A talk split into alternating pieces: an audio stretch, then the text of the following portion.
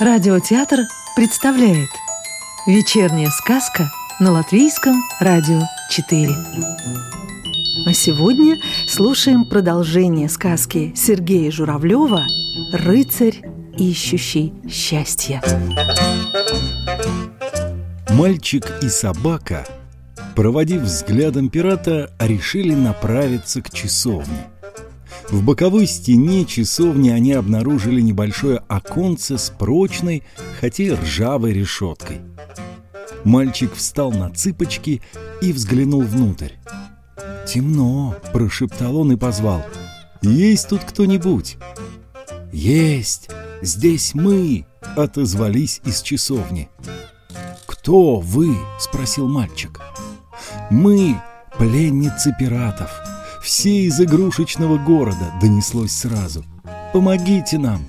Пираты решили похищать самых красивых кукол. Они и принцесс хотят похитить, и фрейлин, и снегурочек, и всех гимнасток и танцовщиц.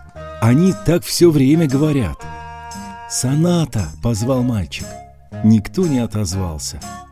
«Соната!» — встав у окошка на задние лапы, позвала Алли Гретта. «Ее здесь нет», — откликнулись из часовни.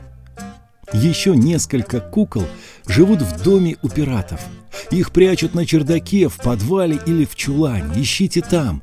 Но не забудьте о нас. Заклинаем вас, кто бы вы ни были, именем основателя игрушечного города Ноктюрно-Анданте. Мальчик и собака вернулись к пиратскому особняку. Незаметно стемнело. «Подождем еще немного», — сказала Алли Гретта. И тут над ними мелькнула какая-то тень. Послышалось хлопанье крыльев. «Алли Гретта!» — позвал кто-то сверху тихим старушечьим голосом. «Это ты, серая сова?» — удивилась собака, разглядев на нижней ветке большую сову в темных очках. «Ты оставила дом великого волшебника?» Кто же охраняет библиотеку?» «Меня послала сестра», — сказала сова в темных очках. «Я хорошо знаю этот остров. После вашего ухода сестра долго размышляла, и когда я под вечер прилетела к ней в гости, она велела передать вам эти очки. В них вы увидите похитителя плаща-невидимки, который мудрый король подарил принцу и сонате для того, чтобы они могли проходить незамеченными туда, куда им вздумается, в том числе в королевский дворец. Король был бы рад таким гостям. Он любит, когда хорошо танцуют. И сова передала Алле Гретти волшебные очки. «Уже стемнело», — добавила она. Теперь я вижу все и без темных очков. «Сова», — тихо произнес мальчик, — «ты говоришь, что знаешь этот остров. Скажи, как освободить пленниц из часовни?» «О, это самое простое. Там есть подземный ход. Раньше на острове был монастырь. От него ко всем постройкам вели подземные ходы. Мне рассказывала моя мать, что выход из подземелья находится у больших камней.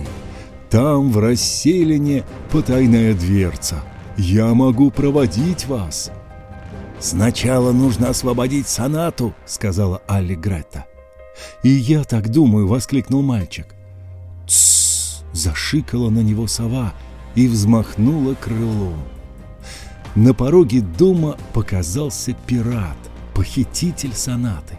Он достал из кожаной сумки плащ-невидимку и пропал из виду. Но Алле Гретта, на которой были волшебные очки, прошептала «Я вижу его! Следуйте за мной!» Пират отправился не к часовне, а повернул за дом. Преследователи, прячась за кустами и в густой траве, пошли за ним. У замшилых валунов, возле поросшего невысоким кустарником большого холма, пират остановился и снова снял плащ. Мальчик и сова тоже увидели его. Хотя уже совсем стемнело, в небе светила большая голубая звезда, та самая, о которой пел ансамбль на дискотеке. скрипнула железная дверца, и пират скрылся из виду. «Скорей!» — громко воскликнула сова. «Он забыл плащ у входа в подземелье. Одевай его!» Мальчик бросился к плащу, но Алли Гретта опередила его. Она принесла плащ в зубах. «Одевай и ступай в подземелье. Мы будем ждать здесь, в засаде». Пират находился в третьей комнате. Он зажег большой фонарь, и по камням заплясали тени. «Я хочу есть! Я живая девочка!» — донеслось из комнаты. «Ты не смеешь меня мучить и морить голодом, злодей! Я дочь основателя игрушечного города!» Мальчик узнал голос юной танцовщицы сонаты. «Ха-ха!» — грубо сказал пират. Мы грабили и похищали еще до основания игрушечного города. И все ты врешь. Все ты капризничаешь и воображаешь ты кукла. И значит, есть не хочешь. И дочерью основателя города, великого волшебника, ты быть не можешь, потому что он, как и все, был игрушечным, а у игрушек не бывает ни игрушечных дочерей. «Но я действительно хочу есть. Я живая девочка», — повторила Соната. «Заладила свое, упрямая куколка», — примирительным тоном проворчал пират. «Не мешай, а то я сбиваюсь со счета. Ты мешаешь мне радоваться, считать настоящие золотые монеты». Голос его гулко раздавался под сводами подземелья. Мальчик вошел в комнату и увидел, что пират сидит на деревянной скамеечке и пересчитывает золото. Из общей кучи на полу он перекладывает монеты в сундук. В дальнем углу стояла соната.